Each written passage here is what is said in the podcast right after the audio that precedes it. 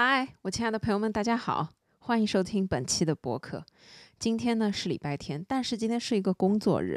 我和你们所有的基本上普通人都一样，我已经上了两天班了。现在是礼拜天的晚上，我已经总结过了我的这个十一小长假，就是呢出了七天差，到家之后休息了三天，接下来要连上七天班。今天是第二天，还有五天半要上，但是呢，我的心态还是很好的。不管怎么样，作为一个当代的打工人，该做的事情还是要做一做。先跟大家分享一下，昨天和今天我上班最开心的事情是我中午去健身房动了一下。昨天呢去的是我自己的健身房，今天呢是同事带我去了一个比较近的。他因为是终身会员，可以每次带一个人进去练。我之前最早的时候就是他带着我一块儿去练，就是这么开始练的。然后他今天又带我去一块儿练，结果呢在路上我们聊天就聊起起来，他说他要把车子去停在一个洗车的地方，然后呢这样就可以省下来八块的停车费，我们呢就可以好好的运动，运动完了之后再去取车，然后再一块儿回公司。他洗车要花四十五块钱，省下的八块停车费扣掉，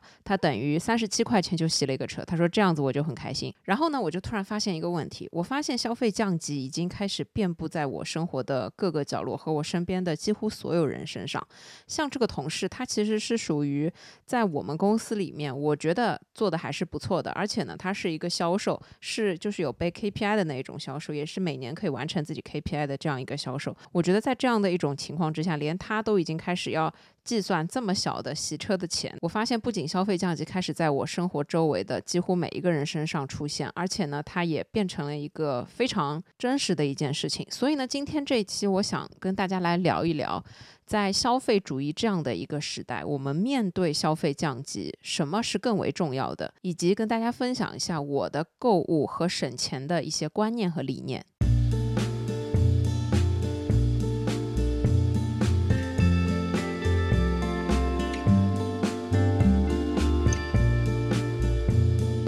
今天这一期呢，我会分成四个部分来跟大家讲。首先，我想要跟大家聊一聊消费降级这件事。第二呢，想跟大家聊一聊消费主义为什么被大家称为陷阱。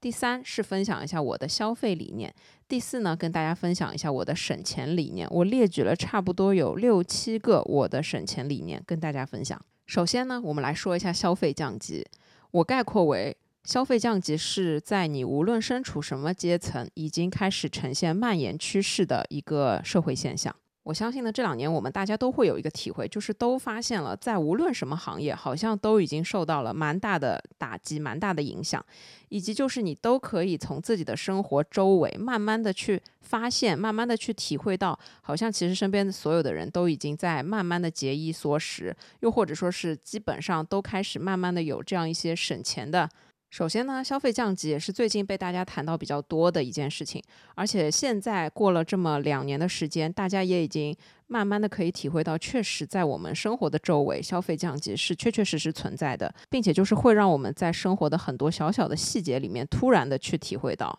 我们来说一件很小的事情，就是早上喝咖啡。以前呢，在我的这个行业，我所辐射到的所有的同事，基本上呢，上午的时候你可以看到人手一杯的星巴克，这是一件非常常见的事情。中午吃完饭了之后，还可以再出门散散步，再买一杯咖啡，这也是一件非常正常的事情。但是这两年你会发现，慢慢的上午在办公室办公桌上看到大家喝的咖啡，都已经慢慢的从星巴克变成了 Manner，变成了。瑞幸，甚至变成了全家。这时候，你可以很真切地感觉到，不仅仅是你，你周围的这些同事也和你一样，消费都有所降级。有一次，我们公司在开会，我们最大的一个领导就直接当着所有人的面说，他真的很着急，他真的很担心业绩，他真的很怕这些影响会对我们公司造成更大的冲击。然后呢，他就自己举例子说，我是最担心的一个，我现在都非常的省钱，我现在买菜都开始用拼多多了。听到这句话的时候呢，大家都纷纷表示很震惊，但是呢，大家又会觉得是有同理心的，因为确实很多的人都在这两年开始用起了这样一类的买菜软件，因为真的很便宜很。划算。虽然呢，这个最大的领导跟我们不是一个阶层的人，可能我们的资产情况完全都不一样。但是连他都这样说了，我觉得确实是有这样一个事实的，就是我觉得无论什么阶层的人，可能都在不同的程度上进行了自己的消费降级。就有可能对他们来说，以前出行都是公务舱，可能现在就要选择经济舱。可能他们以前都买五位数的衣服，那现在呢，只能买三位数、四位数的衣服。只是每一个人他们对于消费降级这件事情的一个程度和级别是不一样的嘛。那作为我们普通人来讲，可能最典型的可能就是三十多块的咖啡，我换成了几块钱的便利店的咖啡，甚至像我这种就是直接从家里面带一杯咖啡去公司喝，直接替代了购买。对我自己来说，我发现我自己消费降级这件事情是从买香蕉开始的。你们知道香蕉多少钱一斤吗？我以前在买香蕉的时候，从来不会注意看菜的价格，从来不会注意看香蕉的价格。我是个很喜欢吃香蕉的人，我几乎每天都要吃香蕉，所以我经常会去买香蕉。我以前买香蕉呢，就是超市里面拿了一把，直接就走了。不会去关注它多少钱一斤。结果有一次我去买香蕉，称完了之后，我发现买了差不多二十块钱，我就震惊了。我心想说，我也没买多少香蕉呀。再一问，哦，它七块九一斤，这个价格确实贵得离谱。我昨天刚刚又去买了香蕉，在我离我家不是特别近的一个超市，但是呢，它的香蕉很划算，三块五一斤，我就非常的高兴。我三块五一斤，一共七块五，我就买了我一个礼拜的香蕉。那么还有就是便利店的香蕉，大家知道多少钱吗？我以前经常会饿的时候，一定要去便利店买一个健康一点的东西吃，我就会去选择香蕉。便利店的香蕉差不多是六块九，有时候一根，有时候两根小的，或者有的时候要十块多。就是便利店一两根的香蕉，你可以在水果店直接买一斤，一斤的香蕉差不多至少有个四根到五根了。当我发现我开始这么关注香蕉的价格和我自己花的钱的时候，我才意识到我确实消费降级了。因为我以前买这些东西不会关注价格，我现在买任何的东西，脑子里面门清，就是什么东西多少钱，脑子里面非常清楚。而且我有的时候买杂粮，买完了之后还会跟我妈一起探讨，我今天买的这个杂粮多少钱一斤。就有的时候去山姆买那种比较大的杂粮嘛，它比就是量比较多，我们还会去算那个单价。这个时候你会突然的意识到，今天花出去多少钱这件事情对你来说很重要。拿我自己来说呢，我觉得消费降级在我身上最明显的几个体现是这样的：首先就是我在出出差的时候几乎不会多买很多的东西；其次呢，就是我基本上不会在外面喝咖啡。我以前可能一周至少会跟朋友一块儿出去喝个两三次咖啡。我如果工作日上班的话，可能在外面买一杯咖啡也是很正常的一件事情。但是我现在已经很久很久感觉都没有在外面的咖啡店单独的喝这样一杯咖啡，因为上海可能新开的咖啡店的均价，市中心的那种。一杯咖啡特调可能真的要五十到六十，我觉得我已经很久没有过这样的消费了。然后呢，我刚从澳门出差回来，我跟你们举这样的一个例子：前几年的时候，由于我也经常的去跑香港啊、澳门啊这些地方出差，所以我很多的东西都是在香港、澳门买的。因为当时一个是汇率便宜，还有一个是当时那边的东西确实比我们这里。买到的要便宜，所以当时呢，你在港澳消费是有这样一点优势的。我可能洗脸的，然后很多化妆品，还有很多生活用品都会在那边带一点回来。甚至我有时候会去逛逛那种家具店，买几个新的盘子，买几个新的杯子等等的。最近两年呢，我觉得就比较克制。我除了上次去香港的时候买了几个杯子，那是我可能今年唯一买的几个杯子了。然后加上我这次去澳门，我回来只买了一个洗澡的沐浴球、气泡蛋。然后还有一个购物袋，那购物袋就是它其实是个包，但是是一个非常划算、便宜、性价比高的一个大的手提的一个袋子。当时我是看了一下，它比淘宝上面买要便宜，所以我才买的。除此之外，我没有额外的买其他任何的东西。所以我觉得，无论在什么样的阶层，可能都已经有出现了消费降级这样的一个客观事实的时候，我觉得我们要理性的去看待消费降级这样一件事。虽然每个人都有自己的对于消费降级的看法和做法，但我觉得很重要。的一点就是，消费降级它并不一定是坏事，它可能是让我们去学会用更加理性的眼光去消费，让我们用更加理性的思路去花每一分钱，或者说是去省每一分钱。在大环境不好的情况之下，我们只有合理的去分配自己的收入和支出，我们才可以拥有幸福快乐的一种生活。但我觉得消费降级另外很重要的一个点，就是在不影响生活质量，或者说不影响你的生活幸福感和快乐满足感的前提之下，去做一些让自己可以接受的选择，去省掉一些没有必要的开支，这个是很重要的。因为我觉得，虽然我自己也在消费降级，但是我的消费降级。不太影响我的开心或者是快乐。我觉得我虽然不喝外面的咖啡了，我自己做咖啡，但是我的幸福感其实是提升的。我虽然不买很多有的没的化妆品了，但是我觉得我现在在用的就很适合我，我就很开心。虽然我有出差的机会，我可以看很多的东西，很多的东西我都很想买，但是最终我没有买。就比方说，我这次看中一个非常好闻的香水，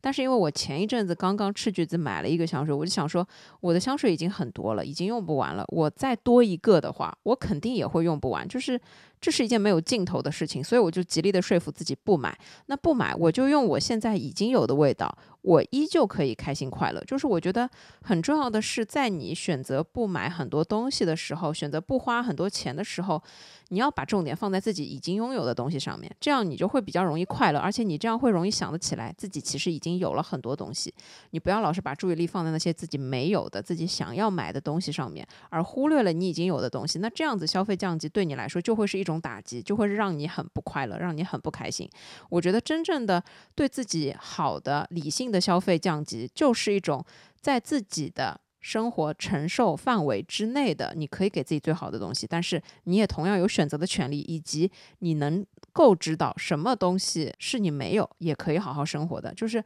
这是一种我觉得消费降级可能给我们带来的一些思考和意义吧。就是其实有很多的东西，它不是花钱就能够直接得到的，反而是。你在克制当中，你在和自己的对话当中，你可以去理解自己，你可以去获得的。所以我很认同的一句话是：该花花，该省省，而不是所有的事情都无限制的去花费。因此呢，在我看来，我认为现在的我们所处的消费降级其实是一个必然的结果，而且我觉得它一方面可能也会让我们对于花钱这件事情更加理性。所以呢，在这两年的一个大环境之下。一方面呢，是我自己可以肉眼可见的看到，整一个行业都不太景气。基本上每个行业多多少少都受了一点影响。其次就是知道自己的工资明确的在几年之内不会有特别多的涨幅，而且呢，因为现在大环境不好，你也不可能说换工作就换工作的这样一个情况之下，我会觉得说消费降级是一个比较理性的选择，它是一件可能我们在生活当中能够做到的一件事情，就是不要把它看成一件很不好的事情，说啊，好像以前过得怎么样开心快乐，现在因为消费降级了就怎么样不开心不快乐。我觉得其实不是。而是根据可能我们每个人自己的情况，根据自己的消费的一个水平，自己去判断一下哪一些钱该花，哪一些钱可能现在没有必要花，或者说是不该花，那我们就少花一点，或者说是尽量不花。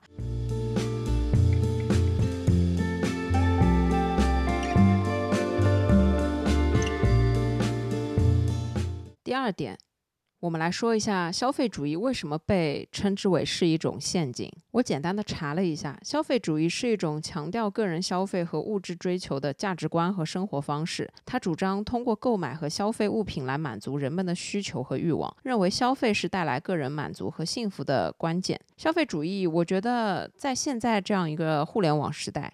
消费主义对我来说是你买任何东西都很方便。然后每一个人都有很多的选择，但消费主义它更多指的是通过。消费这样一个行为来获得自己的价值，来体现自己的价值。也就是说，如果你很有钱，但是你不买很贵的包背在身上，那么大家就会认为你没钱。消费主义就是赞同你要去买很贵的包背在身上，通过你的这个消费就来认定你这个人是很有钱的，差不多是这样一个意思啊。我研究的不是很深刻，但是我自己觉得的消费主义可能就是这样的一个存在。那我觉得消费主义很奇怪的一点，就是在我的认知层面里面。我的逻辑结构认知里面，我认为一个人有多少东西，和一个人体现出来多少东西，表现给别人看的是多少东西，它完全不能够成正比。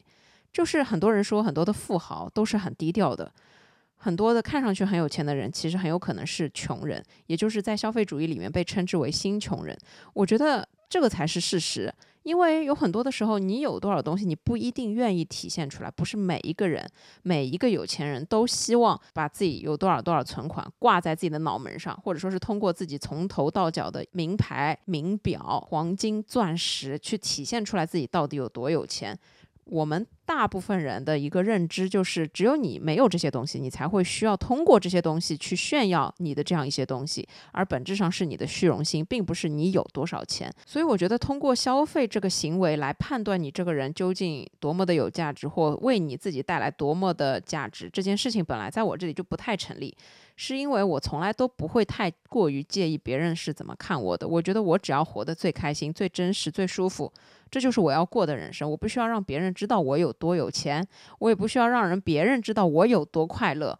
所以，消费主义我觉得很神奇的一点就是。它竟然是通过消费去表现，而且所有的这些表现都是建立在别人身上的，都是别人要通过你的消费去判断你这个人怎么怎么样，而不是建立在自己的身上。所以这对我来说就是一件我很难以理解的事情。那我觉得消费主义被称为陷阱的原因，无非就这么几个嘛。首先，因为你看上去的名贵，看上去的富有。它并不是等于你真正的消费实力，或者说是你这个人的有多少存款的一一种能力，它并不能划等号。你可能就只是看上去这个样子而已，实际上你并不是这个样子。所以，如果你实际上不是这个样子，你装出来的这个样子，那么很简单，假的东西它都是有时间限制的，它不会永远都是这样子，而且它迟早有一天会被发现。最后就是你没有办法去面对真实的自己，你只活在这样一个虚构的身份里面，虚假的这样一切包装里面。那内心是空洞的，内心是什么东西都没有的。第二就是无限的去追求虚荣，无限的去追求物质欲望，永远没有办法满足。我是这么认为的。我觉得消费这个行为，它的本质其实就是价值交换。我认为钱就是我们所赚到的一种可以用来交换我们想要获得的物质的这样一种工具。你花钱得到的东西，无非就是。特别的体验，或者无非就是买到一个特别的东西，你很高兴。但问题就是这样的高兴是持续不了多久的，它甚至不可能持续一辈子。我曾经问过很多我身边的人，他们在买房买车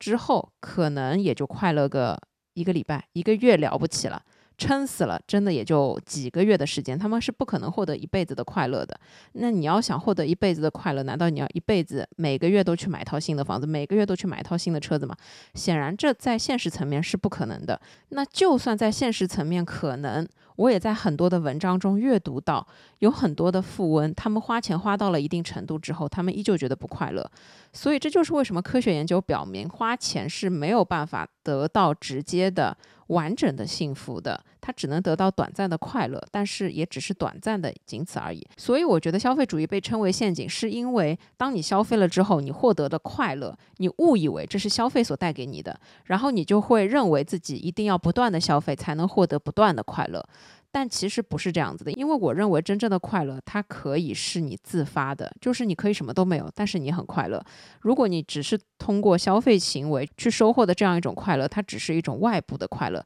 那外来的、外部的这样一些快乐，它不是持久的。消费主义往往很容易给我们一种假象，就是所有的人，你看到他们买了所有的东西，他们就变得很高兴，你就会认为自己。只要有钱去买这些东西，你也会变得很高兴。但是其实这不是快乐的本质。快乐的本质就是，我觉得我可以一无所有，但是我可以依旧很高兴。快乐的本质是我今天觉得我不用买任何奢侈品，我不用买很贵的车子，我也不用住很豪华的房子，但是我有一个我自己稳定的家庭，我有一份稳定的事业，我有自己可以支撑的几个兴趣爱好，我就可以一直不停的快乐。这些快乐它不用通过一次次的消费去获得。我觉得只有真正了解了快乐和幸福究竟是什么的人，才能明白和理解消费主义。除了表面上看起来很快乐之外，其实完全不是这样一回事。第三个，我觉得消费主义它会带来让人无限制的这样一些物质的欲望，我觉得会让人变得越来越麻木，变得越来越有空虚感，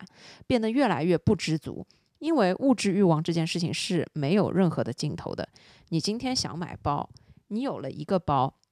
你会想买第二个，你有了第十个包，你还是会想买第二十个。当你拥有了一百个包的时候，你还是会再继续想要拥有三百个、四百个。而无休无止境的、无限的这样一些物质欲望，不仅仅是贪婪，不仅仅是虚荣心，它还会最终把我们给摧毁。因为你可能因此负债，你可能因此想各种各样的方法去搞钱，或者说通过不正当的途径去搞钱，甚至去通过虚有的包装呢去租、去借、去假装所有的这样一些行为来让自己获得这样一些东西。我记得之前有一期《人生是跟欲望的对抗》里面就有讲到过贪念，讲到过物欲，大致的一个意思就是这些东西它都是没有任何尽头的，它没有办法对你的人生有任何实质性的帮助。它只会让你变得越来越贪婪，久而久之会让你处在一个恶性循环里面，越来越出不来。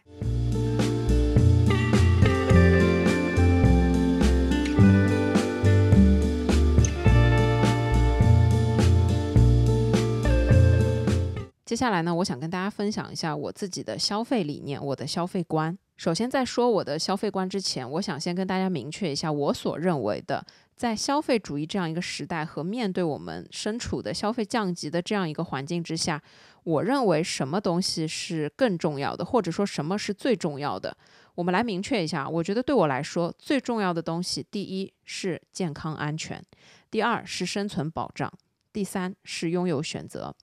第一个健康安全不用多说，就是我认为健康是世界上最贵的东西，没有之一，它没有任何的。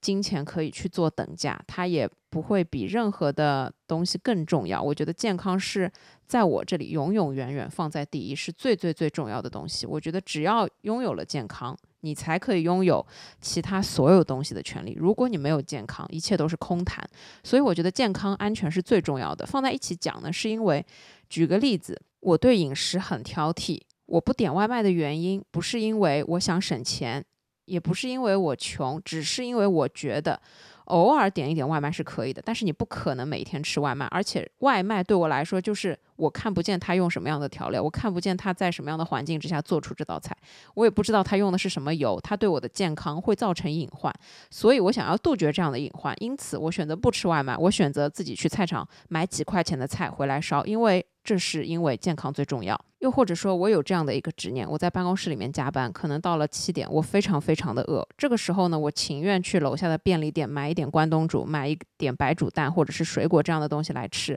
我也不会吃可能桌上别人放着的一些小零食或者是什么。一方面呢，是我不喜欢吃这些小零食；，另外一方面是因为这些零食添加剂实在太多了，所以我情愿自己跑一次到楼下去买点白煮蛋，虽然不好吃，对吧？它跟零食相比肯定不好吃。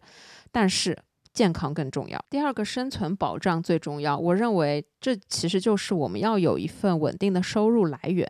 因为当我们现在这个大环境都不太好，都不太容易找工作的时候，你有一份稳定的工作是对自己来说最重要的一个保障了。无论是社保，无论是养老，我们不展开说。但是你有一份稳定的工作是很重要的一件事，因为这是一个你稳定的收入来源。举一个例子，如果我今天看中一台照相机，它特别贵。要花掉我一个月的工资，那我觉得我如果买了这台照相机，我这一个月的生存是没有保障的。在这种情况之下，我就选择不买这台照相机，因为我没有这台照相机，我照样可以过我的日子，我照样可以开心快乐，我照样可以花时间去做我自己想做的事情，而不是有了这台照相机可以改变我的人生，改变我的生活。所以它对我来说其实并没有那么的重要，而相比还是我的生存保障，我的工资能够被我自己用来做别的支配更为重要。所以这个时候我选择不买这个照相机。第三个，拥有选择。拥有选择是什么意思呢？就是在消费观和价值观这样一件事情面前，我必须要拥有选择。就是我今天可以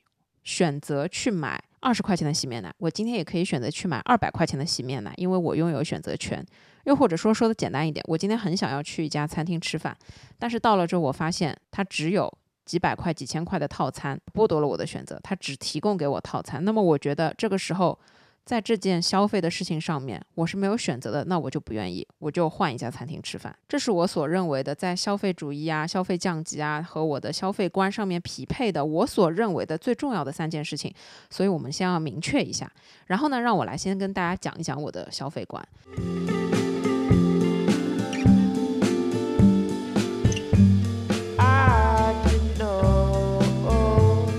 我的消费观呢，分为几个点。首先，第一点。我的消费观，我只会在刚需上面砸钱。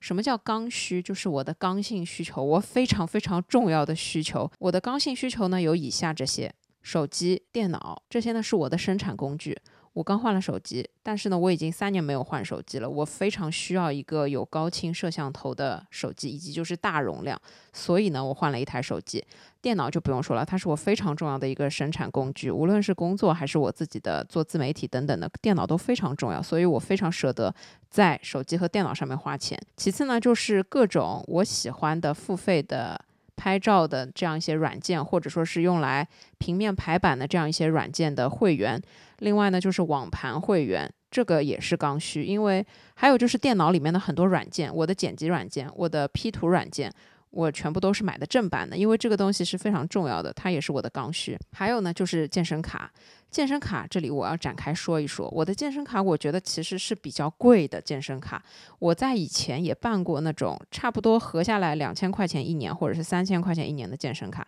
但是呢，我最近几年都是会花比较贵的钱去办这个健身卡。我办它的原因呢，有以下几个。首先，我觉得健身对我来说也是刚需，这是一个非常重要的前提。还有一个前提就是，我觉得在你健身了一段时间之后，你相信自己可以坚持，并且它已经是变成你生活里面非常重要的一件事情的时候，在自己力所能及的范围之内改善它的环境。是很有必要的一件事情，因为这可以让自己感到快乐开心。我换到现在的这个高端的健身房，它的年费是差不多一万多，那它确实是比较贵的。但我的理念是这样的：首先，我不买奢侈品，所以这张健身卡等于是我的奢侈品。那我认为，这样一张一年的健身卡，相比一个包，对我来说，它产生的价值和意义更大。其次就是它的环境真的很好，它可以满足我不仅健身需求，它还可以满足我偶尔的一些可能就是去放放松，就是去泡个澡，就是去洗个澡，就是去跟朋友聊聊天这样的一些自己放松的需求、休闲娱乐的需求，甚至就是有社交的需求。因为健身房在这个地方是一个比较中心的地方，我经常跟朋友约在那里见面吃饭，所以它也满足了我一定的社交需求。还有呢，就是环境比较好，人会比较少。你在每一次去健身的时候，都可以保持一个良好的心情。我在很多年之前办过，就是那种连锁的健身房，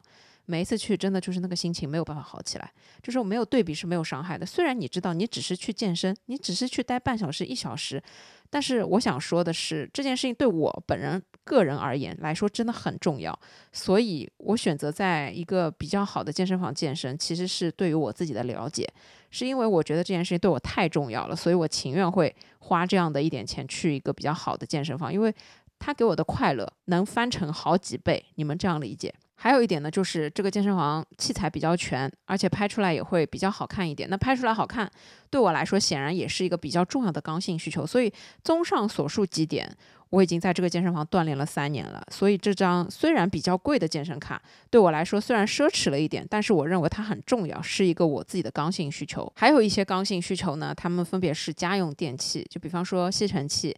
比方说吹风机，比方说咖啡机、磨豆机。像这些东西，还有我家的冰箱，就是这几个东西，它们是我生活中不可分割的一个部分，是对我生活来说非常重要的。那我会愿意在这个方面砸钱，而且每一次买我都会买就是尽量好的，因为我知道这样你节省下来的一个不仅仅是你自己的时间，还有的是你节省下来的是自己的精力。因为我跟你们讲，在我买现在的这台吸尘器之前，我用过一个以前就是公司节假日你去网上福利兑换的。一个可能就几百块钱的吸尘器，用这个吸尘器，它非但吸不干净，它还会让你很受折磨，然后会让你心情很差。你每次在吸完了之后，你心情就变得更差了，因为家里面非但没有吸干净，你还要花很多的精力去清洁这个吸尘器，这本身就是一件我觉得有悖于常理的一件事情。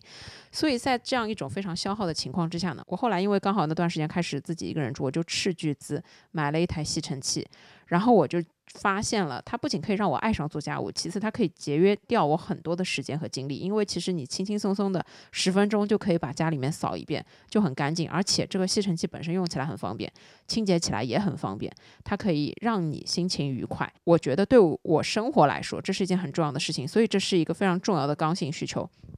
另外就是吹风机，我之前也说这个几千块的吹风机我真的不舍得买，但是当我用了之后，我才后悔我为什么没有早一点买。我给你们举过这个例子，就是你拿一个九十块的吹风机，我大学的时候，对吧？我就是用一个九十块的吹风机吹了大学四年，我觉得没有任何的区别。但是当我用了这个几千块的吹风机之后，我发现我的发质它有变化，它是真的不一样。那这个时候我就会想，从我大学毕业到现在已经十年了，如果我这十年都用的是这个几千块的吹风机，我的发质肯定会好一点。紧接着是咖啡机，咖啡机呢，我认为在我的生活中也是一个我的刚需。几年之前，我买了一台入门的咖啡机，大概才两千左右。我一直用了两年多的时间，我觉得是时候该升级了，所以我在今年的年初升级了一台咖啡机，加上磨豆机一起，我买下来总共是五千块钱。然后我刚才算了一下，我家三个人按照每天平均三杯咖啡，其实有时候会更多，因为我爸妈有时候下午也会喝一杯。截止到目前，如果按照瑞幸咖啡的价格九块钱一杯去算，我家已经几乎要回本了。然后再说到咖啡豆，我咖啡豆买的也是幺六八八上面的便宜豆子，我不是去选那种特别特别名贵的这样一些什么几百块钱五十克的这种豆子，不是我买的就是幺六八八那种商业咖啡豆拼配豆，我觉得味道很好，然后我就一直喝到现在。所以我觉得对于咖啡机这件事情上面，你乍一看。投入成本很高，你花哇五千块钱去配这样一套，但是如果你仔细想想，你真的很爱喝咖啡，咖啡也已经是你生活中很重要的一件事情的时候，其实当六个月之后，这台咖啡机就已经回本了。然后当你用的时间再久一点，你就会发现它其实是能给你省下不少钱的，因为相比你在外面买咖啡，你乘一下这个价格，你就能换算得出来。所以呢，我觉得在很多的这些花钱的地方。最主要的是去思考是不是自己的刚性需求，以及就是满不满足自己的一个生活的情况。就比方说我的家在一个地方，那我买咖啡机肯定是 OK 的。如果我比方说是在一个大城市租房子，那么我买咖啡机，我可能就要考虑到，我如果搬开了之后，这个机器也要跟我一起搬，那这个机器很重，我就要考虑到这样那样的因素。无论如何呢，我觉得你要买任何的东西，都是要根据自己的情况去选择。而且你要买的这个东西，它也是有贵的，有便宜的，在满足自己的情况之下去选择一个最好的，我认为这个才是匹配我们自己刚性需求的最好的一种方式。所以呢，我想要告诉大家，就是我们每一个人所认定的刚性需求是不一样的，你也不知道这个东西对你是不是真正的刚性需求。但是我要说的是，有些东西，贵的东西不一定真的好用，但是只要是为了你的刚性需求。选择贵一点的好一点的东西，你是不会后悔的。所以我觉得，对于我自己来说，我在所有的刚性需求上面，我都非常愿意砸钱。首先就是我要肯定的跟大家说，我是一个非常懒的人，没有人喜欢做家务，我非常不喜欢做家务，所以我会选择好的扫地机器人，我会选择好的吸尘器，目的就是为了让我做家务，还有就是让我用最快的速度能够做家务。我觉得对我来说最宝贵的就是我的时间。我一直跟你们开玩笑说我是时间管理大师，但是其实确实是，我觉得我是一个分秒必争，已经开始按小时过的这样一个人。所以任何事情，它只要能节约我的时间，我都很愿意；它只要能让我很轻松、快速的把这件事情给做完，就是该做的事情给做完，我都很愿意。我想跟你们分享一下，我在大学念大学的时候，为什么一定要下定决心买电脑，就是因为我剪辑片子要交作业。我渲染了一条片子，渲染了四个六个小时，最后失败了。就我会发现这是一件非常令人崩溃的事情，所以我当时就下定决心，一定要买一台专业的可以用来剪辑的电脑。然后我一直用到现在，我觉得至少我觉得没有再在剪辑这件事情上面浪费过时间了。我只要用它，我只要打开软件，它就可以非常快速高效的。还有就是用正版软件，就是 正版软件跟盗版软件确实还是有那么一点不一样的。所以我会愿意在这样一些我自己的刚性需求上面花钱。当然每一个人的情况不一样。我今天这一期呢，主要是分享我自己的经验。我想要达到的目的是给你们每一个人参考的灵感，然后让你们产生自己的属于自己的想法，再去做属于自己的选择和决定。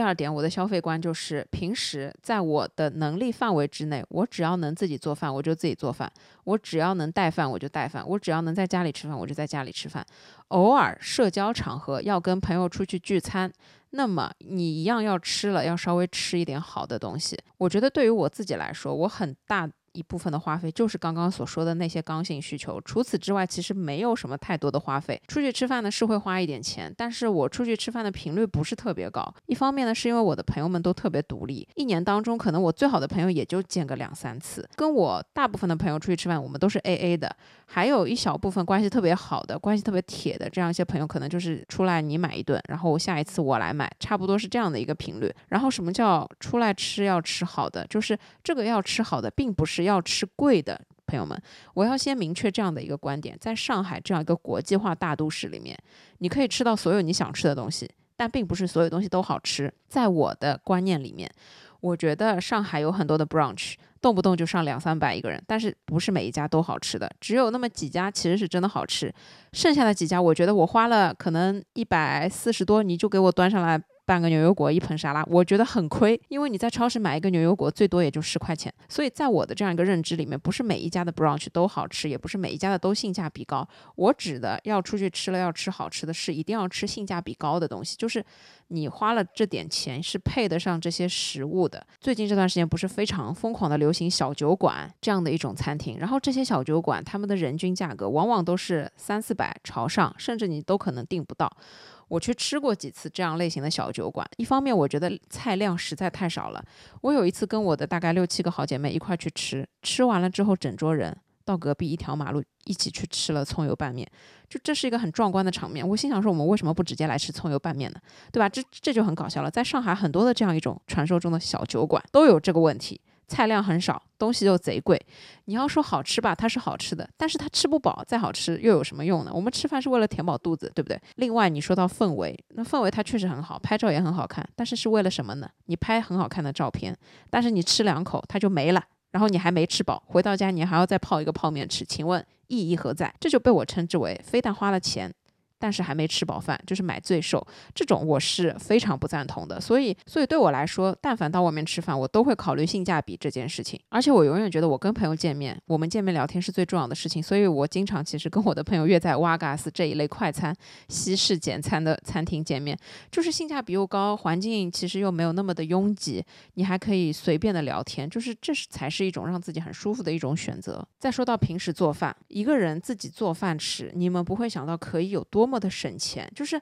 你们不会想象得到这件事情有多么的可以带给你幸福感啊！我自己那个时候刚开始一个人住的时候，我就差不多算过，我从网上买一次菜，差不多是三十到四十，我真的是可以吃一个礼拜，而且这一个礼拜里面我还吃的营养特别的均衡。各种类的菜都能吃得到。我发现我只要是自己买菜做饭，我无论在哪里买菜，我都是最划算的。我平均下来真的就很划算。我爸呢，经常有一句口头禅，他自己经常说，在外面吃一个菜，在家里面可以吃好几顿。这件事情到现在也还是成立的。所以呢，我们全家出去吃饭的时候，我有时候就会开玩笑说，今天就不点蔬菜了。如果要吃蔬菜的话，就晚上回家自己随便炒一点。这方面我爸妈也还是比较认可的，因为其实在上海正常的餐厅里面，你外面的一个炒蔬菜。跟一个荤菜，它的价格其实是一样的。那一样出去吃饭店了，我觉得有的时候可以稍微这样的调剂一下。但是，比方说，如果在外面旅游，或者说是在外面出差，那我是一定会点一个蔬菜的，因为你当下是没有条件获得其他蔬菜的摄入的机会的。所以很多的事情是要根据大家自己的情况去做选择的。所以我自己会觉得。只要是在外面吃饭，那我会选性价比最高的，或者说它的食材是最好的，或者说是可以享受服务的。它总要有这样几个能让我满意的点，就又好吃，又吃得饱，又有服务，那么我肯定是愿意花钱的。在这种该花花了之外，在家里面，我就是该省省。我尽量就是每一顿只要不在外面吃，我都自己做饭。只有当一些极限情况，比方说我今天生病了，人特别不舒服，然后又特别想要喝一碗什么粥，那我会点一个外卖。但是，一年里面我点外卖都超不过十次。我的外卖软件就是用来买菜的。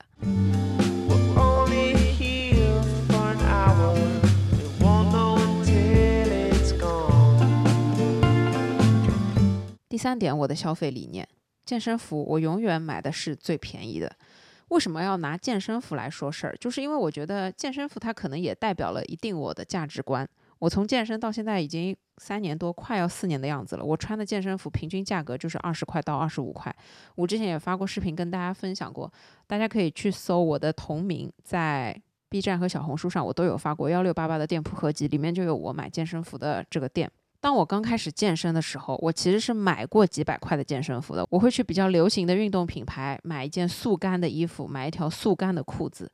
可能当时的价格还挺贵，可能一件速干的衣服要三百多，加上速干的裤子也要三百多。当时呢是刚开始健身，你会觉得说自己砸钱买了运动服之后，一定会好好的认真的健身的。但是我要告诉你们，其实并不会这样子。无论你花多少钱，当你开始做一件事情的时候，你会不会好好做这件事情，跟你花多少钱去买这些装备完全没有任何半毛钱的关系。它可能只会让你心情好一点，它也不一定是可持续的。就是差生文具多，你文具多了，学习也不一定会变好。后面呢，因为我发现我健身频率上去了。我不想要每天都穿一样的衣服，所以呢，我就想说多去买几套健身服来穿一下。这个时候呢，就会觉得要买一点划算的，就比方说迪卡侬的我也买了，打折的时候那些牌子我也都买了。这时候你会觉得至少比大几百的那些要划算。然后呢，就专门会在打折的时候去关注这样一些运动品牌，甚至有的时候清仓会有那种可能断码了的，但是你觉得哎，虽然颜色难看，但是你就穿了运动嘛，也无所谓，就这样也买过一点。一直到有一天，我突然发现，哎，自己好像练的比以前要稍微好一点了，可以去买一点稍微布料少那么一点，对吧？可能看起来比较好看的健身服。这个时候呢，我在网上找到了幺六八八的店铺，然后呢，我就果断在里面买了一大堆的这样健身服。其实这也是也有几家店的更替啊，就是一开始可能你练的也没那么好，你可能就是长袖长裤，就是宽松的穿一穿，到后面才开始慢慢的买。比方说是马甲，比方说是紧身的长裤，比方说紧身的短裤这样的一系列。但是呢，不管怎么着，我买到现在，我买的依旧是均价三十块、四十块的这种最便宜的瑜伽服。我其实也知道贵的瑜伽服，对吧？有一个牌子叫 Lululemon，我到现在都没有进过 Lululemon。哎，开玩笑，我进过 Lululemon，但是是有一次在韩国逛街的时候，我无意间进去，我都不知道这家店是 Lululemon，然后我就看到一个运动发带，我觉得哎挺好看的，细细的。当时因为很喜欢跑步，然后我就买了。心想说这东西也就二三十块钱吧。结果结账，我算了一下，这东西要了我两三百。我折算了一下，我觉得有点夸张。后面回来才发现，哦，原来这个牌子是有牌子的，叫 Lululemon 啊。算了，那就留着吧。但是这个东西我到现在都没用。哎，这是题外话。我知道有这些贵的品牌专门做瑜伽服的。但是呢，我想要跟大家分享的是，我的消费观是：当你的健身已经变成了你的生活一部分的这个时候，你会发现你自己穿什么东西都可以去健身。我甚至有很多的时候，以前健身房在我公司楼下，我穿着上班的衣服，我就下去练个肩膀，不出汗、不洗澡、不换衣服，我就上来继续办公。这种时刻也是有的。只有当你开始习惯健身，你才会发现装备不重要，最重要的是时间，是你今天可以挤出时间去下面，而且你可以跟根据你能挤出的时间去安排自己的训练计划。一直到现在，我穿的都还是很便宜的这些健身服。一方面呢，是因为我觉得这衣服确实好穿，而且它很耐穿。你在洗衣机里面不管怎么洗，你都不会心疼，你也不会担心它洗坏，因为它质量确实就是好。另外一方面呢，因为它很便宜，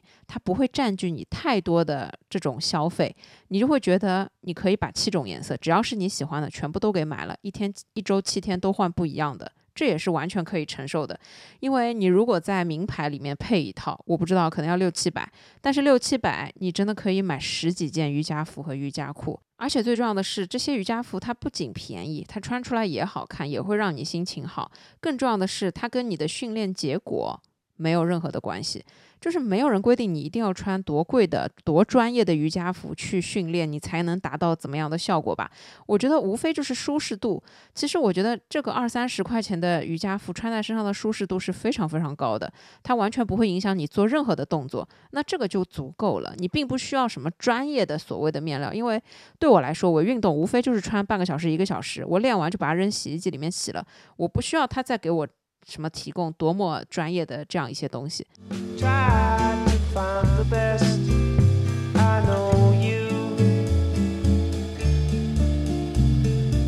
接下来呢，我来跟大家分享一下我的省钱理念，就是我认为我花的钱不是很多。与此同时呢，我又比较会省钱，所以我觉得消费降级带给我的负面的东西没有这么多，反而可能是让我学会更加理性的去花每一分钱，反而让我获得了一些通过省钱而得到的快乐和幸福感觉。所以呢，想要跟大家仔细的来分享一下，但是呢，还是要说这是根据我自己的个人经验跟大家分享的，我的情况不是每一个人的情况，所以希望大家可以理性的去做参考。做出最适合自己的一种方法和选择。首先，第一点最重要的省钱理念就是减少不必要的开支。我们先来定义一下不必要的开支究竟是什么。这个东西，我相信每一个人会有不一样的答案。因为对我来说，不必要的开支可能是点外卖，可能是喝奶茶，甚至是洗车。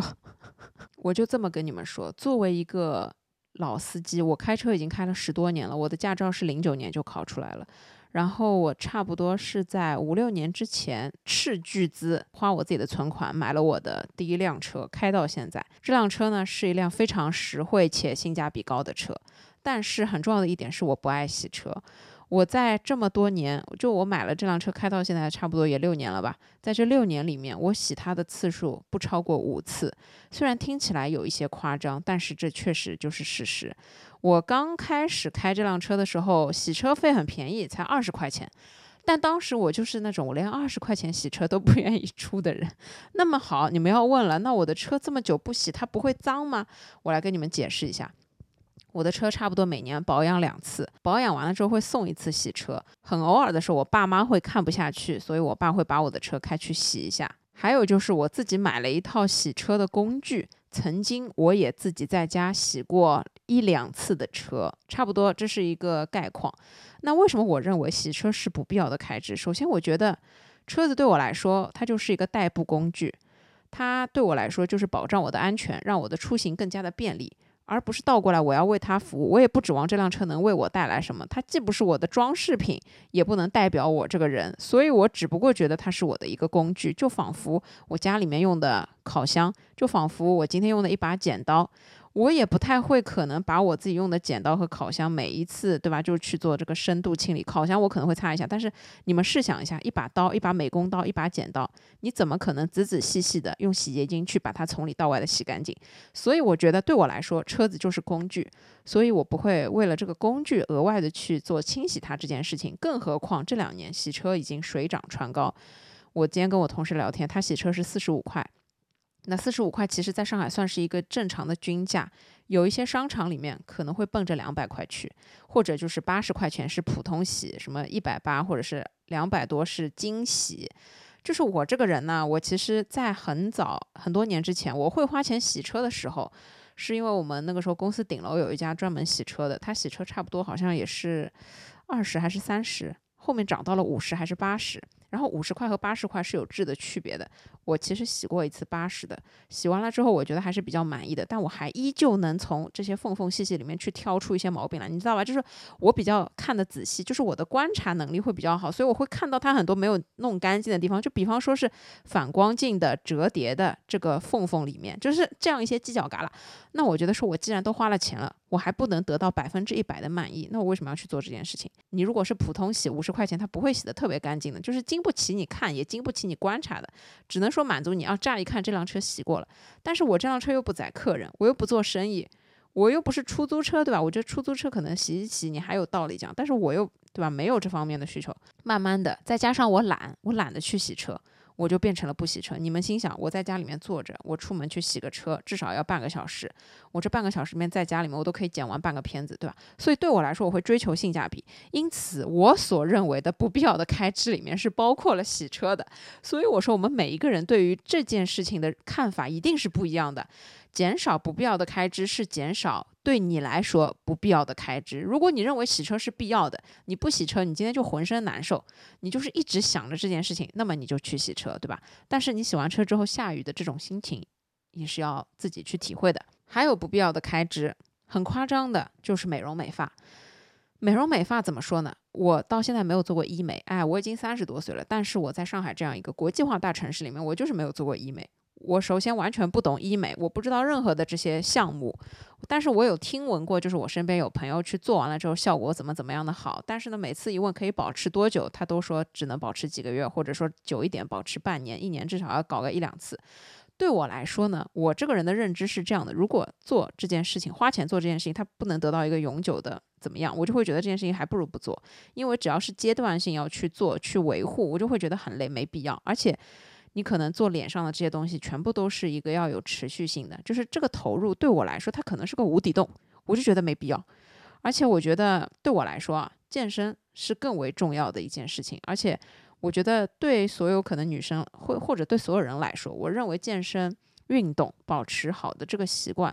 都是比较好的一种美容的方式，是因为它才能帮助我们体内把毒素排出来，它才能用一种健康的、可循环的，而且是能够形成正反馈的这样的一个形式去把我们自己的状态变好。因为我自己觉得变年轻这件事情是不存在的，你每一天只会越来越老，没有什么东西可以让你逆生长。也没有什么东西可以让你看起来好像回到了青春时代，就这些东西，这些可能只是广告语，可能只是形容词。对我来说，它是不成立的。所以，既然不成立，我知道我每一天都会越来越变老的时候，那我不如去做一点对我自己有用的事情。比方说，去提高我的代谢；，比方说，去让我衰老的可能慢一点。就比方说，胶原蛋白我知道会流失，那我要好好吃饭，尽量让胶原蛋白慢一点流失。就是我觉得这是我可以去做的，而不是说去祈祷。就是你花个几万块，甚至十几万。投在自己的脸上，然后告诉自己，我花了这几十万，我就可以回到五年前，回到六年前的状态，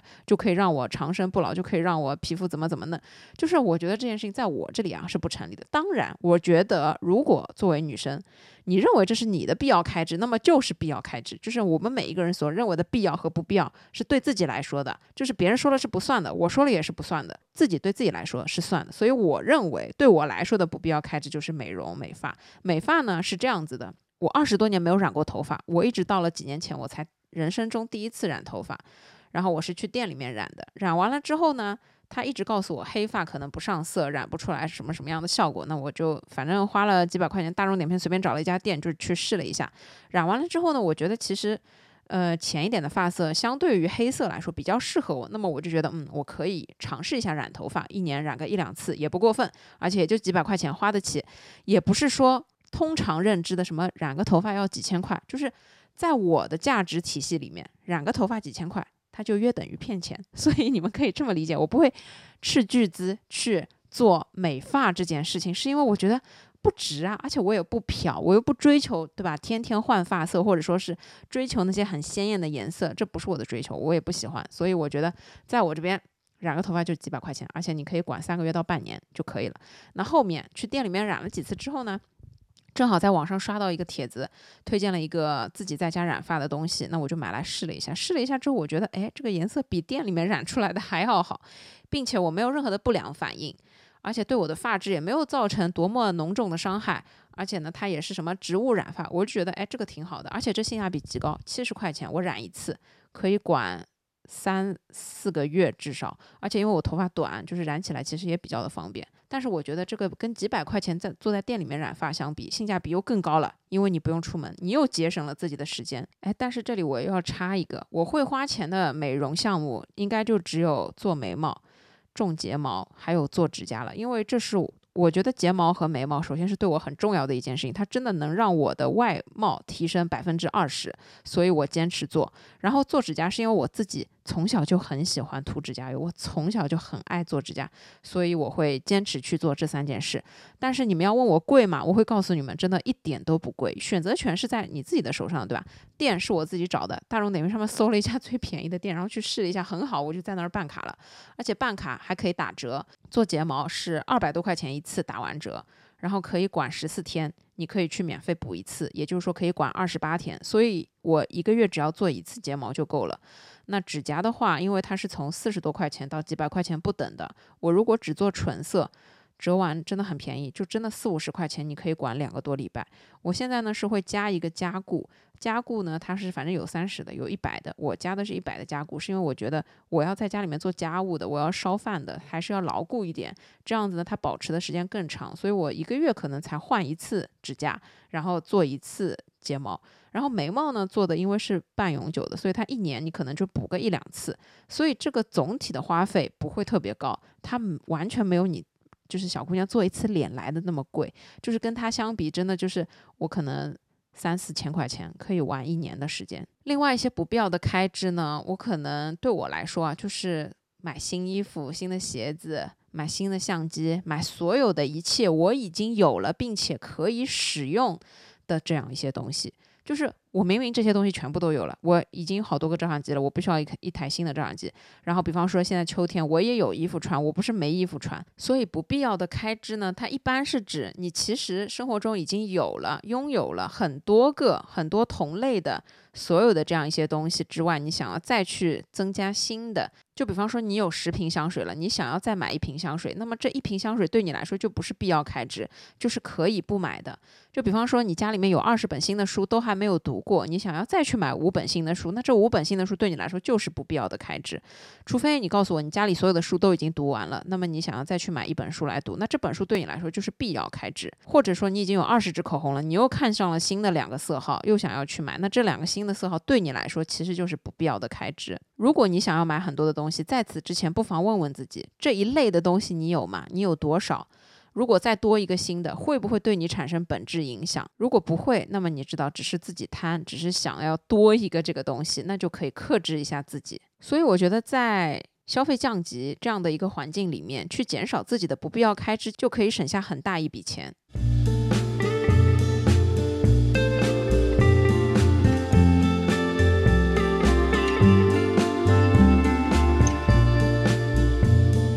第二点，我的省钱理念是去培养一个自己的新的兴趣爱好，并且它可以并不怎么花钱。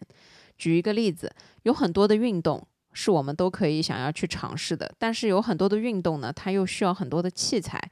但是呢，我想要说的是，其实你要培养一个新的自己喜欢的兴趣爱好，你可能不一定要选择这样一种需要搭配高昂的器材来作为支撑的兴趣爱好。就比方说，我前一段时间不是买了一个钻石画嘛，我从定做然后到买工具，可能就花了一百来块钱，但是我玩的很开心，我那两个月都玩的很开心，我觉得这就是我培养了一个自己的新的兴趣爱好。但举个例子，如果我是很想要去尝试打高尔夫，那么完了，打高尔夫球杆到场地，到你每一次去体验，到你还有身上所穿的这些东西，会员费，可能你路上的费用。加起来可能就很贵，又或者说我想要去尝试滑雪，你可能双板啊、单板啊这些所有的滑雪的装备都可能很贵。虽然也可以租，但是不管怎么样，租它都也是一定的花费。所以在这样的一种情况之下呢，你不是不可以去培养自己的兴趣爱好，而是有选择的情况之下，根据自己的情况去选择一点兴趣爱好。不是说，并不是说你今天打开社交软件，你发现所有的人都在。打高尔夫、打网球，你就觉得自己也要去打高尔夫、打网球，有可能你压根儿就不喜欢呢。消费降级的这种情况之下，我觉得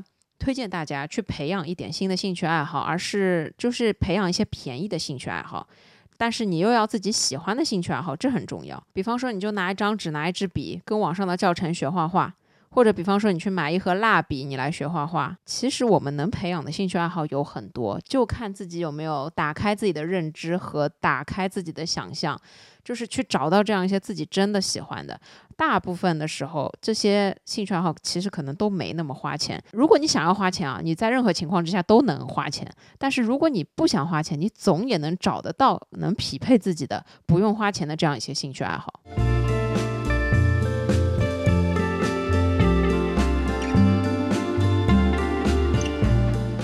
第三点，我的省钱理念就是，如果有想吃的东西，不如自己做，然后还可以尝试带饭。以前呢，我在提到带饭这样一件事情的时候，我记得收到过这样的一些评论，就是很羡慕带饭的人，而且很羡慕敢带饭的人，然后说自己是很想要带饭，但是呢不敢带饭。我不知道要怎么解释，因为作为我。来说，我认为带饭是一件很光荣的事情，而且它甚至是一件很自豪的事情。我认为一个人带饭，它体现的不仅仅是自己对自己的一种坚持，还有就是对生活的一种热爱。当然，你也可以解读为这个人带饭，他很小气，他不愿意出去吃饭，或者说他很节约。你当然也可以这么解读，但是。无论别人怎么解读，你的出发点才是事实本质，难道不是吗？如果你带饭是为了想要省钱，那么你就带饭；如果你带饭是为了健康饮食、健康生活，那么你就带饭。没有任何一个人可以有权利去恶意解读你带饭这样的一种行为。而且，我觉得但凡有这种人出现，他们也是你不用去理会的这样一些人，因为他们首先对你的人生没有任何的价值和帮助，其次他们的价值观和我们的价值观不一样，所以你压根儿理都不用理，所以就不用在意这些人的看法。而我觉得说，在消费降级的时代，你有想吃的东西不如自己做，是因为我发现当我有想吃的一个东西。我出去吃了之后，我可能得到的幸福感就只有可能一分两分。但是我很想吃这个东西，但我自己尝试做了一次，我的这个幸福感会直接八分九分。那这难道不是一件好事吗？就是想吃的东西自己动手去完成，无论结果怎么样，你在体验中所获得的这样一些快乐是仅仅只属于自己的。而且我有的时候，在我做了自己很想要吃的一个东西之后，我真的会开心好几天。而且呢，我会觉得这样带饭的时候，我也会很有动力。比方说，我今天看了一个教程，是柠檬三文鱼。我自己尝试做了之后，哇，我发现真的很好吃。然后我还多做了好几块，我想着我可以连带两天的饭。我在每一天吃我这做的这个饭的时候，我都会觉得很开心。这等于是把一件很小的事情的快乐复制了，已经三四倍不止了。有想吃的东西就自己做，不仅仅是省钱，还有是给自己一种快乐和幸福的一种途径和方法。在我看来，带饭就是一件世界上最开心的事情。你们不觉得在工作日的中午吃自己做的饭，这是一件很有成就感的事情吗？而且，当你身边的人可能有一些吃着不健康的外卖，可能有一些对吧，抢了优惠券去吃那些可能自己并没有那么想吃的东西，只是因为便宜的时候，你会发现你才是有选择的那个人。所以我想要说的是，在消费降级的时候，你的某一些省钱的做法，不单单光是省钱本身，还要为自己创造出更多的价值，还要为自己创造出更多的快乐。这样的时候，你就会发现，省钱它是一件有百利而无一害的事情，甚至是对自己来说，让自己更开心，而不是让自己更焦虑的一件事情。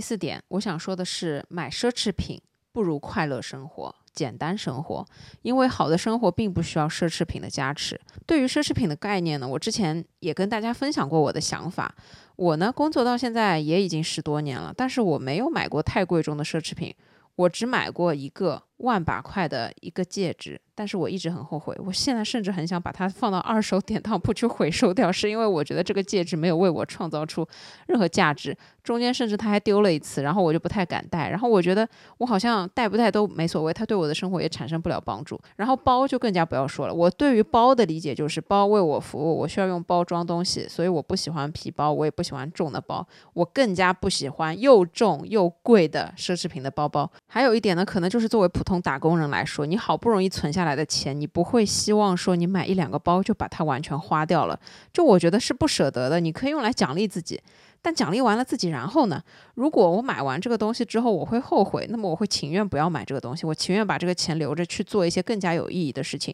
所以我一直是这么认为的。那我觉得在消费降级的这个时代，我觉得对于奢侈品，我们要这样来看。首先，它可能并不是生活的必需品。那有一些女生如果真的很喜欢买包，她们可能。就是每年都会给自己买包，只不过可能这两年觉得，哎呀，大环境太紧张了，要不舍得给自己买包。那这个时候，我想说的是，你以前也已经买了这几个包了，而且你可能以前买的包现在涨价了，那你现在拿出来背，不是应该更赚吗？所以我觉得，如果你已经有很多包了，那我觉得不如就拿以前买的，对吧？换着背背，不要老是想着要去买新的，不要老是想着别人有什么，不要老是想着现在流行什么。更为重要的是你的生活和你的自己的个人价值。任何一个奢侈品都没有办法直接带给我们个人价值，一定要靠我们自己内在的提升和努力才能带给我们个人价值。而对于生活这件事情来说，生活其实很简单。你买一个奢侈品的钱，足够让你快快乐乐的生活好几个月，难道不是吗？那是一个包重要，还是你快乐生活好几个月重要？更何况的是，你要这样去想，奢侈品的背后很有可能是负债，很有可能是分期这样的一些东西。那这些东西是等于你拥有了奢侈品，但是你给自己增加了这样。一些压力，那不如把这些压力放下。如果你不买这些奢侈品，你是没有这些压力的。你没有这些压力，你可以好好的去过自己的生活。你可能今天想要吃一顿好的，你就去吃一顿好的，也花不了几个钱。你可能今天想要去哪里旅游，你就立马订一张机票，立马就飞了，也花不了你几个钱。跟一个包几万块钱的包相比，这些东西才是更为重要的，这些东西才能带给你生活更多的快乐。所以买奢侈品不如快乐简单的生活。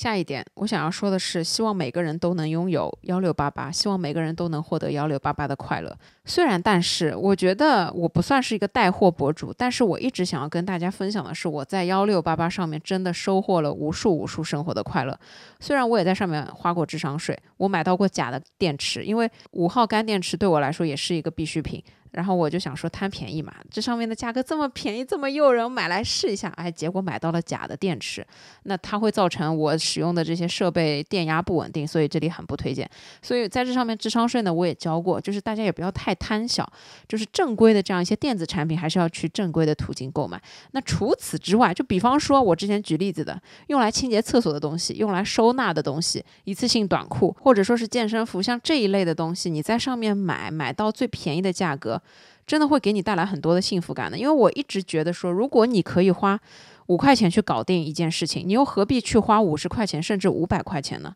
这就是我的一个价值观，该花花，该省省，在这上面其实真的可以省下不少的钱。因为像我就还是拿洗厕所的这个东西来跟大家举例子，在超市里面大家买到的这样一种，一般都要十几块、二十几块，但是它可能只有五颗、六颗，在幺六八八上面真的就是几毛钱一颗。你买二十颗也差不多才三四块，你加上运费也才七八块，这难道不划算吗？然后我还在上面帮朋友采购过很多的东西，比方说大号的垃圾袋、大号的垃圾桶。还有浴室走出来的垫子，哎，还是一样，大家可以去小破站或者说是小红书上面去看一下我的幺六八八合集。我觉得互联网购物最大的一个好处就是给大家选择和给大家比价的这样一种机会。所以当我在幺六八八上面买到真的实用、性价比又高，而且真的便宜很多很多很多的东西的时候，我真的会觉得生活的幸福感就是从这里面而来的。曾经我有认识一个人，听说我在幺六八八上面买东西之后，非常的嗤之以鼻，非常的不屑。然后他对我的一个人设就是，这个人只在幺六八八上面买东西，就是肯定非常的小气。我其实不以为然，因为我觉得没所谓嘛。我觉得我没有必要为了自己花多少钱买多少东西去跟别人争一个什么什么，我没有必要让别人理解我。这是我的一个概念，就是我买到了很便宜的东西，我用着很开心，那我愿意分享给你，是因为我真的很划算。而你怎么看待我，我其实并不怎么在意。而且我觉得，在我看来，我的价值观本身也是有一点奇怪。你花了几十万买了一辆车，每分钱都是自己掏出来，但是你花几十块去洗车，自己却不愿意。以及就是我在一万多的高端健身房里面健身，但是我就爱穿三四十块的瑜伽服去训练。所以本身这件事情它就没有任何的可比性。它对于另外一个人来说，另外一个人也毫不能理解你，因为。他不是你，他怎么能认清楚你所有的价值体系呢？他没有办法做出跟你一样的判断，所以他没办法理解你。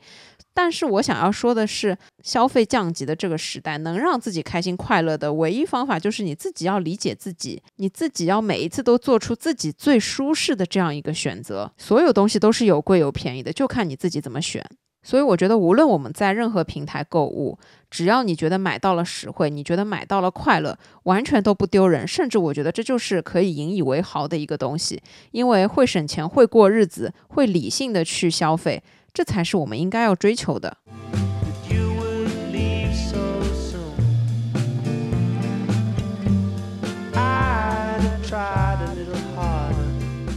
最后一点，我的省钱理念就是 少看直播，多看书。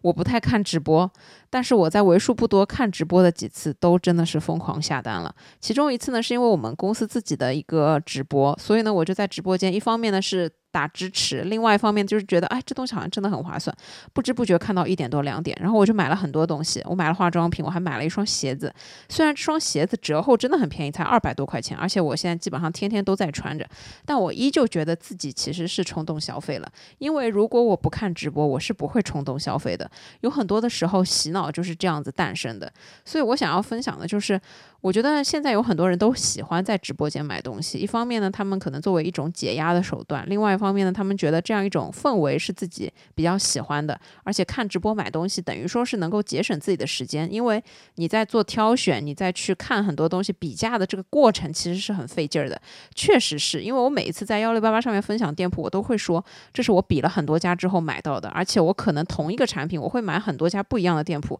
最后选出一个最优的来分享给大家。这个东。它确实是要花时间和精力的。那现在网店这么多，你随意一搜，任何产品都铺天盖地，有无数无数的选择。那这个时候选择就会成为一种投入的成本。那这个时候有直播间，他已经帮你筛选好了，已经给到了你最好的价格，已经给到了你怎么怎么样的优惠，他又在介绍这个东西多么多么的好，你会觉得好像省下了自己的时间。这就跟我们以前看电视购物的心态是一样的。曾几何时，我妈多么的爱看电视购物，家里面所有的锅碗瓢盆都是电视购物买来的。直到有一次，我在网上买了另外一家的刀，我才发现原来家里面以前买的电视购物买锅子送的刀有多么的不好用。但那个牌子也是个世界名牌。那这里我要说了很多东西是没有对比，你并不知道的。所以有的时候你在直播间看到的这个东西，可能你本来没有这么的想买，但是他这样一推荐，你就会买。最后你可能得到的结果是，这个东西可能你会用。但问题就是，它可能你并不是必须一定要用的。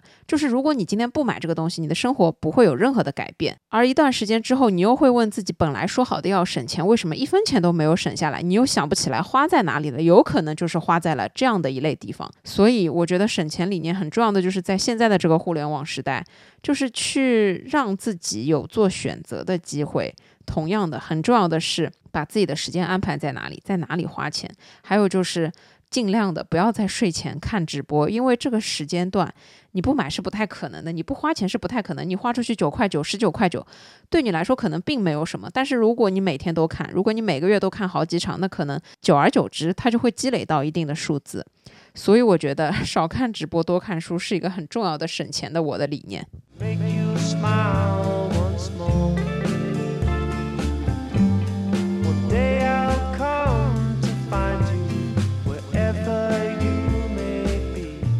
最后呢，我想来总结一下。首先，我想要说，在现在消费降级的这样一个大环境之下，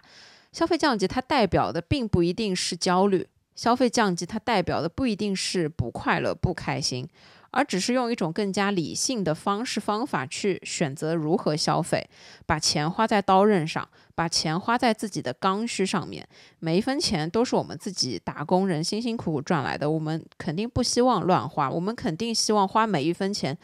都能踏踏实实的为自己创造一些东西，又或者说是我们花出去的每一分钱都能让自己开心快乐，而不是说花下去了之后你只有后悔，花下去了之后你觉得不值得，甚至花钱买罪受，就是钱嘛也花了，人们也不开心，就像是你斥巨资去一家饭店吃饭，花了很多钱，但是你最后也没吃饱，这东西也不怎么好吃，出来之后你就很不甘心，去路边又继续吃了一碗炒面，像这种行为，我觉得就是花钱买罪受。但是呢，也要知道，在消费降级的这样一种情况之下，我们还是能有选择的，并且我们还是能够在自己的能力范围之内，根据自己的情况去做选择。我觉得这才是最重要的。之前我听过有这样一段话，反正就是说，办公室里面同事之间互相喝奶茶。今天你请客，明天他请客，你总要买单一次，或者说是朋友问你喝不喝，你总要回答喝一次。这样的情况，这种事情其实也发生在我自己的身上。但是我同事每一次问我喝不喝奶茶，我都不喝，并不是你请或者说是他请或者说是我请的问题，是我压根儿就不想喝奶茶，并不是说你不喝奶茶就融入不了他们了。我觉得这完全是两件事情。如果你工作的一个地方那个氛围里面一定要靠喝奶茶来融入集体的话，那我觉得。这个集体多少有点问题，你们不是应该好好的工作，好好的团结一致，好好的为公司创造价值吗？说的好听一点，而不是说大家每天喝着今天点什么奶茶，明天喝什么咖啡。我觉得这个对互相的关系其实起不了太多的作用。最根本的是，消费降级它不代表你很穷，消费降级它也不代表你就是很节俭，它更不代表你很小气，也不代表你的价值观。我觉得相反，是你对于钱的态度才能决定你的价值观，并不是你的所有消费行为来决定你的价值观。所以呢，我觉得在现在这样的环境之下，大家不要太过于焦虑。无论如何，只要你做自己适合的选择，减少那些不必要的开支，减少那些好像被别人怂恿着的开支，或者说是减少那些其实自己并不是发自内心的开支，你会发现自己其实还是挺富裕的，就是并不会这么的。可怕和夸张。拿我自己来说，虽然我的工资并不是很高，但是就因为我没有很多的不必要的开支，所以我一直觉得我活得还挺快乐的。我今天在菜场，就算花多一点钱，去买一个好一点的蔬菜，买一点有机的蔬菜，我依旧会觉得很值得。我不会因为每个人都拿着一杯三十多块钱的咖啡杯，而我自己拿着一个家里面的保温杯，我就会觉得丢脸。我也不会觉得在办公室吃我自己带的饭是一种不体面的行为。我觉得任何消费和价值观它都是挂钩的，而更为重要的价值观就是你自己认定自己的价值，这才决定了你的价值观。你对于你所有的行为，你对于你所有消费的认定，这才决定了你自己的价值观，跟别别人其实一点关系都没有。另外就是要说一下消费主义，消费主义，我觉得它其实只代表了互联网信息的发达以及网购的一种发达的便利，它为我们提供的其实是一种选择。但是要注意的是，钱永远只在自己手里，永远要花自己想花的钱，不要因为任何除了自己自身之外的任何原因。去乱花钱，不要为了让别人看起来怎么样，就一定要手上拿一杯三十多块钱的咖啡，或一定要去哪一个消费特别高的地方打卡，这些都是毫无意义的消费主义。我认为它只是见证了我们社会的发达和我们这个时代在进步。但是永远要记得，打工人每一分钱都是自己赚的，每一分钱怎么花都要自己说了算。而且无论如何，钱拿在自己手里，如果你不想花，没有人会逼你花。就比方说，你走进一家店，很想买一个东西，但是如果营业员态度不好，那你就没有必要在这个地方花这个钱。你永远可以有别的选择。不要忘记，花钱的所有选择权都握在我们自己赚钱的人手里。最后呢，我想跟大家分享一下最重要的一件事情，就是一定要记得，钱永远是赚来的，而不是省出来的。永远要去记得提高自己赚钱的能力，这比任何事情都重要。这比你今天算怎么样叠加优惠券，明天算去哪里吃饭用什么卡可以打折更为重要。永远要记得累积自己的能力，提升自己的经验，把自己变成更好的人，慢慢的去进步，才能提升自己的价值。你提升了自己的价值，你才可以在换了一个工作环境，或者说是跳槽的时候，找到一份更高薪的工作。永远要记得往上走，赚更多的钱，而不是每天只想着怎么省钱。还有，无论如何，比赚钱更为重要的就是存钱。无论你现在多么的富有，我身边真的听过很多故事，什么月入几百万。但是到了最后都要卖掉两套房子才能养活自己，所以无论如何存钱也是一件很有必要的事情。我自己存钱呢，有一个小方法，就是我在大学之前是没有零花钱的，我是一直到上了大学才有每个月两千块的零花钱。但是这两千块里面，我永远只花一千块，所以我当时在大学毕业之后就有了一定的存款，一直到后面，除了刚工作的那几年稍微有一点没有节制，就是可能看到什么喜欢什么就立马就冲动买了，特别是那两年又有出差啊什么的，后面几年我都是会给自己留出一部分的零花的额度，就比方说我这个月的零花钱就是三千，或者说就是。是两千五左右，剩下的钱呢，我都存起来，在存到一定数量的时候，再看看能不能去做一些怎么样的规划。当然，这个规划也要大家自己脑子清楚，不是说什么一头热去买了股票，结果亏的什么一滴都没有了等等啊。所以无论如何，跟赚钱相比一样重要的就是存钱。存钱永远是记得给自己留一条后路，给自己一些保障和给自己一些选择的权利。好了，我亲爱的朋友们，以上这一期呢，就是我想要跟大家分享的，在。当下消费主义和消费降级的时代，我认为的什么东西更重要？还有我自己结合我自己的一些个人经验出发的我的消费观和我的购物省钱的一些理念，希望对大家有所帮助吧。但是无论如何，一定要记得这些全部都是我分享的，对于我自己来说的所有的事情。所以呢，请大家要理性的参考，因为我们每一个人的情况都是不一样的，所以我们不要盲目的去去学别人的所有的做法，一定要根据所有的这样一些。信息去做出最适合自己的判断，去做出最适合自己的选择，这个才是最重要的一件事情。好了，我亲爱的朋友们，我现在呢差不多要准备去吃晚饭了，因为我觉得今天怕来不及录，我就想说，我刚啃了一根蛋白棒，就心想说先录了再说，录完我再去吃晚饭。